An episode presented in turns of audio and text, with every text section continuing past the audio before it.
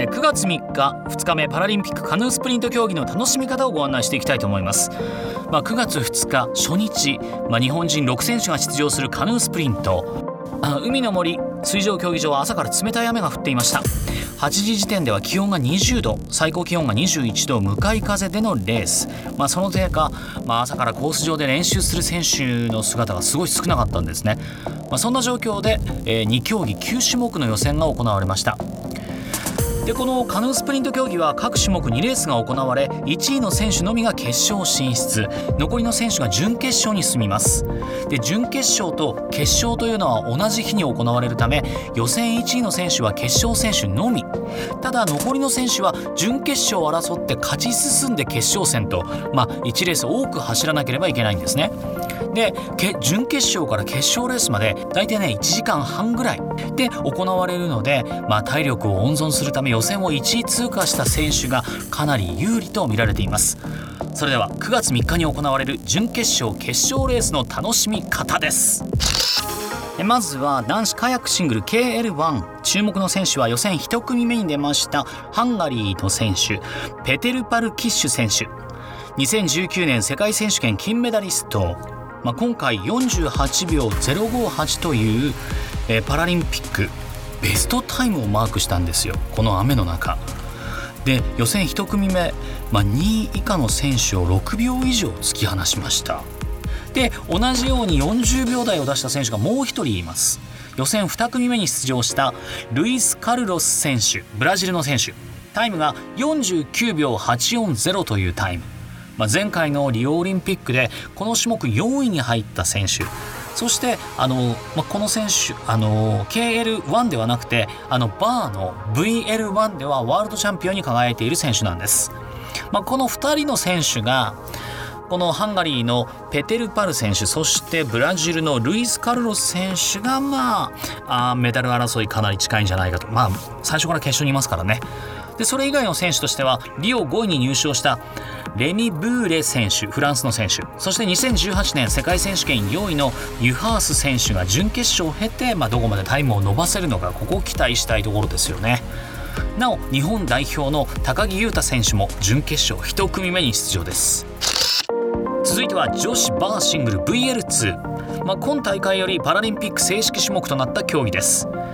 まあ、唯一50秒台を出したのがエマ・ウィッグス選手イギリス、えー、英国の選手です、まあ、前回リオ大会女子カヤックシングル KL2 の金メダリストなんですよ。で50秒台ということなんですけどこのタイムは58秒084というタイムで、まあ、現時点で、まあ、公式種目に正式種目になったばっかりなので、まあ、パラの記録保持者になりますね。そして同じようにですねリオ大会カヤックの KL2 の銅メダリストスーザン・サイペル選手この選手が1分2秒840というタイムでした。この2人が決勝に進出なんです。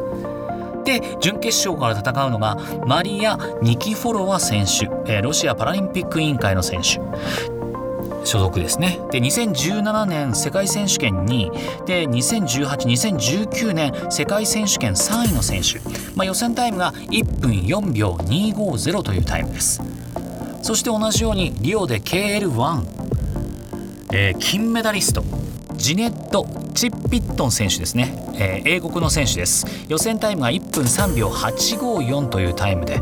まあね準決勝で、まあ、勝ち上がってくると思うんですけど決勝でどこまでレースに絡んでくるのか注目ですね。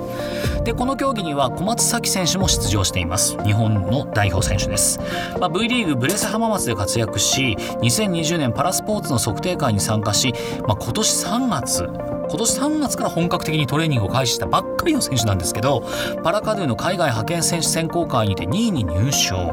で今年5月ハンガリーで行われたパラカヌーワールドカップにて女子バーシングル VL2 決勝で5位で東京パラリンピックカヌーの内定選手ということなんですね。で今日のねあのちょっと試合模様を僕見てて思ったのがやっぱ雨の中のレースってあんま慣れてなかったのか体がですね思うように動かなかったような感じがしてあの感じました。小松選手準決勝持ち前のガッツをね発揮するのを期待しています。ぜひあの彼女の挑戦の奇跡がですね YouTube でも確認できますので小松崎パラリンピックパラカヌーへの挑戦ハッシュタグ1そしてハッシュタグ2ご覧いただきたいと思います。かなりこうねパワーをいただける映像になってます。続いては男子カヤックシングル KL22 日目のレースで大注目なのがこの種目なんですよ。なんと出場13選手中上位7選手がみんなね1秒以内にいるんですよ。すごいくないですか。1秒以内に7選手がひしめき合ってるんですよ。で予選トップタイムを出したのが、えー、ニュージーランドの選手でスコット選手。43秒588というタイムです。そして予選7位のえー、マルクス・メンディ選手。オーストリアの選手が44秒561なんですよ。43秒588と44秒561